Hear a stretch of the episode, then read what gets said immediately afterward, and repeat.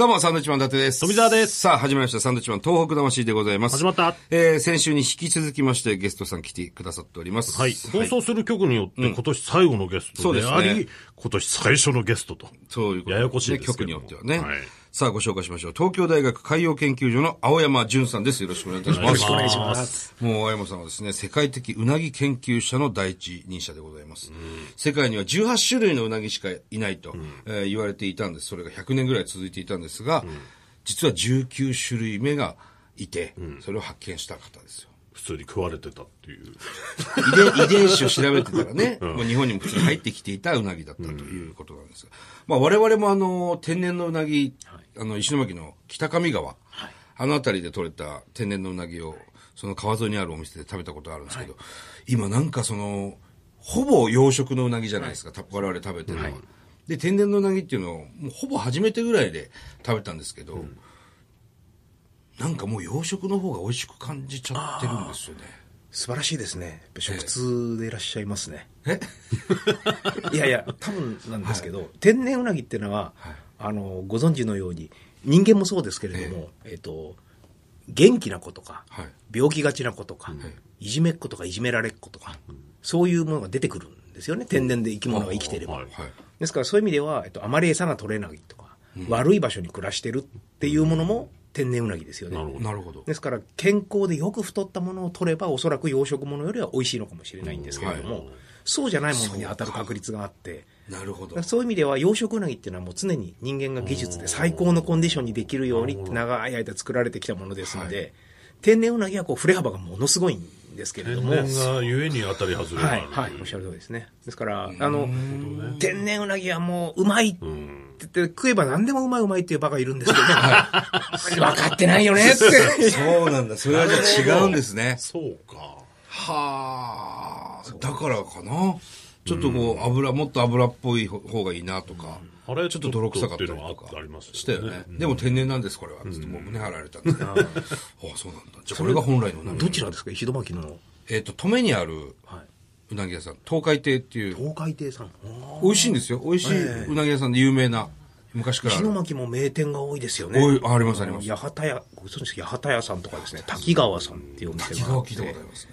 これ実は、あの、私が、はい。あの、震災の後ですね、震災の年に、あの、もともと、その、八幡屋さんとか滝川さんっていうお店のご主人たちは、うなぎのつながりで存じ上げてたんですけれども、で、震災の時に、もう連絡つかなくなってあ、どうなってるのかわからない。はい。っていう状態で我々が悶々としてる時に、あの、仙台のうなぎ屋さんたちの集まりでですね、はい。うなネットっていうグループを組んでらっしゃるんですよ。うなね。はい。うなね仙台では海星庵っていうの有名なあれですね。海鮮庵さん、はい、海鮮庵さんもそうです。し、ええ。であと、さん、まさに、で、筑堤さんのご主人からご連絡をいただいて、もともと存じ上げてたんですけれども、えっ、と、5月ですね、5月に、えっと、あの年は、春の牛の日があって、はで、石巻で、あの、支援をしたいと。はあ。要するに、避難所に、避難所でうなぎを出したい。でそれも本格的にやりたいとおっしゃって、仙台のあのお店でええ、海鮮屋さんとか筑堤さんも被害を受けられたんですけれども、ええ。それでもやるっておっしゃって、備長炭とかですねええ、積んで、うなぎを積んで、あ。すげえ。我々も一緒に行って石巻まで行ってですね。で、5月、覚えてますけど、5月の終わりぐらいで、はい。まだあの頃ですんで、大変ですよね。震災の年ですか？そうです。じゃあ2ヶ月後。そうです、震災の2ヶ月後で石巻で、実際につけ海星庵の職人さんたちとか、はい。筑堤さんの職人さんが石巻で、あの、避難所でパタパタパタってこえ。うやって、すごい。で、うなぎをこはあ。う、焼き出したんです。そしたら、あの、当然数がないもんですから、ええ。あらかじめこう、あの、整理券を配って、はいまあ、その方たちだけっていう話だったんですけど、だからまあやっぱ皆さん集まってくるんですね。いや、そりゃそうです。あの、匂いにやられますからあの匂いは何でしょうねそう。なんですよ。腹減る匂いしますね。特にあの状態ですからね、震災後2ヶ月ぐらいですよね。一番大変な時だ。それですいません、あの、整理券をお持ちの方にしか行き渡らないんです、本当申し訳ありませんって我々言って歩いてたんですけど、そしたら、あの、いらしてた、あの、お年寄りの方がもう、顔泥だらけですよね、あの時ですから。泥だらけの顔で涙ボロボロ流されてて、いや、いいんだいいんだ食べなくたって。ってこの匂いだけで、こんな気持ちになったのは本当久しぶりだよって、ずーっとその周りにこう座ってらっしゃって、えすっげえな、うなぎって。で要するに、食べなくてもやっぱりゼロキロカロリーなんですけど力になるんですよね。あるでしょ。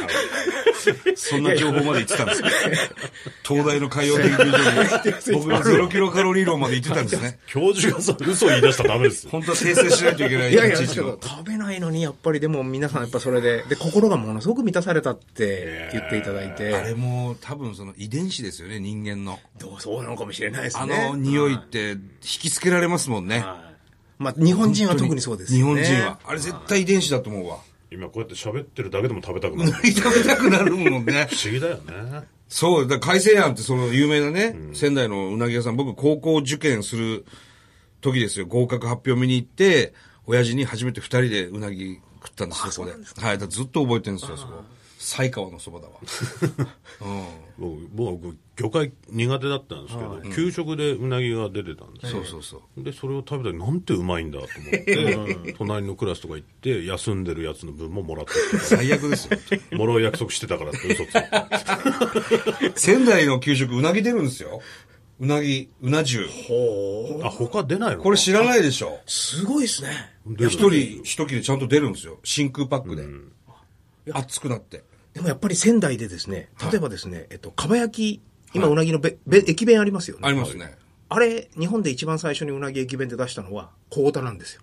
小太はい。松島湾っていうのが実はその養殖うなぎが始まる前は、うなぎの日本の三大漁場の一つで。そうなんですか？そうなんですよ。だから東北のうなぎってすごいんですよ。ええ今なんか江戸前だ江戸前だみたいな顔がしてますけど、はいはいふざけんなよって こまでは言わないですけど。あそうなんですか？そうなんですそうなんですあ知らなかった。でもやっぱ仙台そうなんですね。そうです。給食にうなぎが出てました。出てました俺感動して、あの、大阪の、まあ、生まれ仙台なんですけど、大阪の小学校から転校して、仙台の給食でうなぎ出て、びっくりして家に持って帰ったんですから、親に見せたいと思って。そこでは食べずに。そしたら親びっくりして、何これ給食でうなぎ出んの？つって。あ、仙台なんだ。仙台で、大阪なんて出ない。そんな。すごい。ないもんね。だから、それ、もう真空パックだから持って帰れますから。そうそうそう。あじゃあ、ゆかりがあったんですね。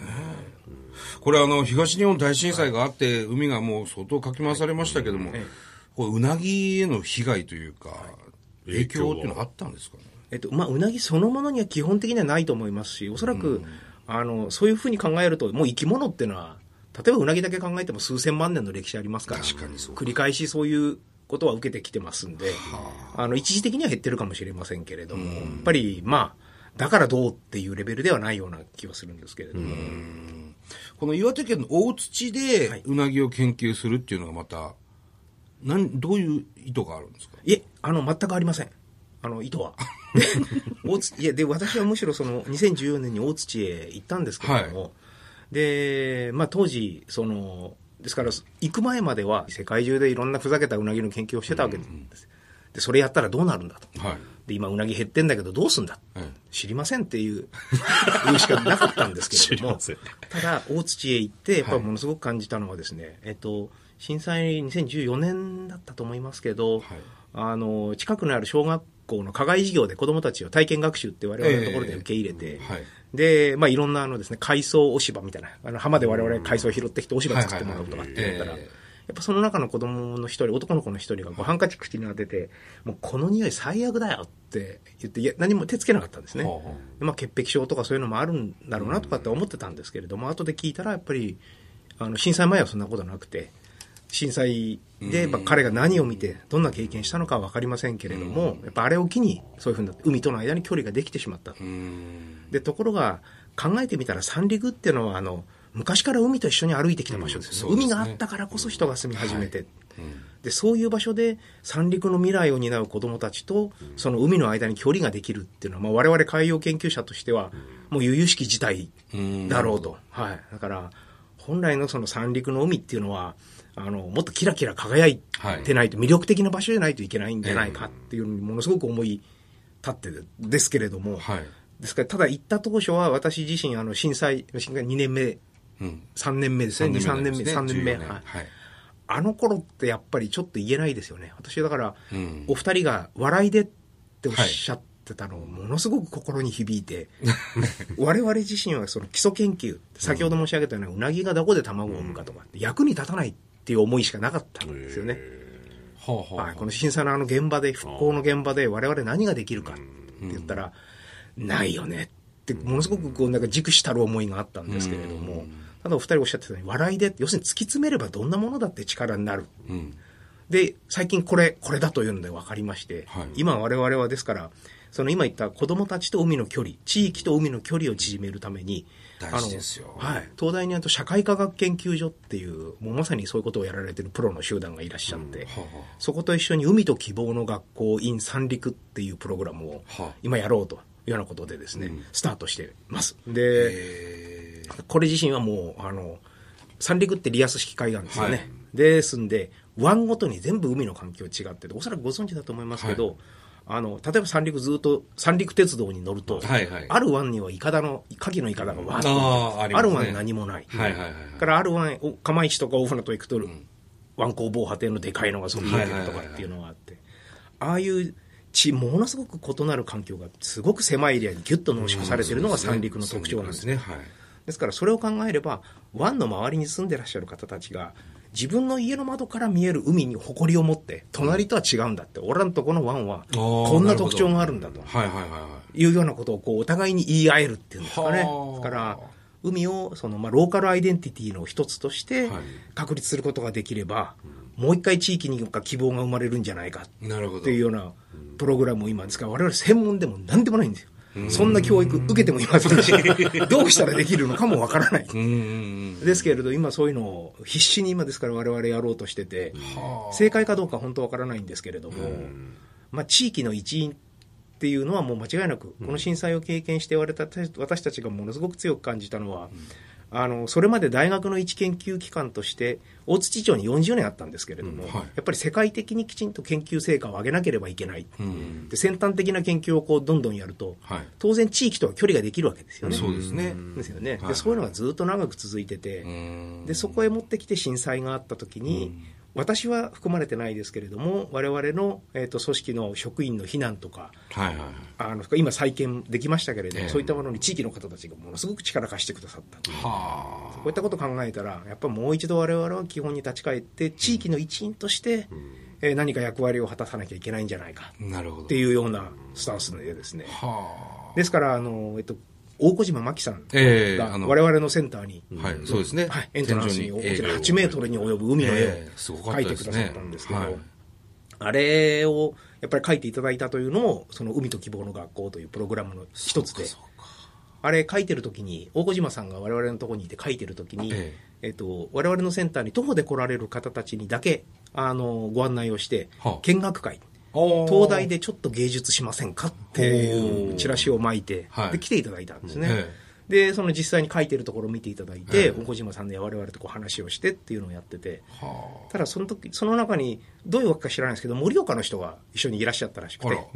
で、その会が終わる、終わり間際に、大土の方が、知り合いの人がちょんちょんって来て、はいちょっとちょっとって、盛岡の人が混ざってんだけど、いいね、こんなのが近くにあってって言われちゃったよって、えものすごく嬉しそうな顔しておっしゃってて、おそらくご存知かと思います。やっぱり沿岸の方たちって内陸の例えば仙台とか、はい。岩手だったら盛岡っていうのはやっぱり中心って言ったらおかしいですけれども、はい。東京みたいな位置づけになりますよね。近畿では、はいはいはいで。そこに住んでらっしゃる方に羨ましいって言われたっていうのがものすごくあーの嬉しいっていう、はい、そうそんなことをおっしゃっててですからああこういうことをやっていけばおそらくその自分の地域に誇りを持つとか、ここはダメだっていうんじゃなくて、俺らんとこだってすげえんだっていう気持ちを、はい、もう一回起こせんじゃないかなっていう自信になりますもんね。はい。ね。今なんか本当にですからもう専門でも何でもないんでですね、七点抜刀してますけれども、えいや、いいですね、そのぐらいのスタンスがー、いや、本ね。当。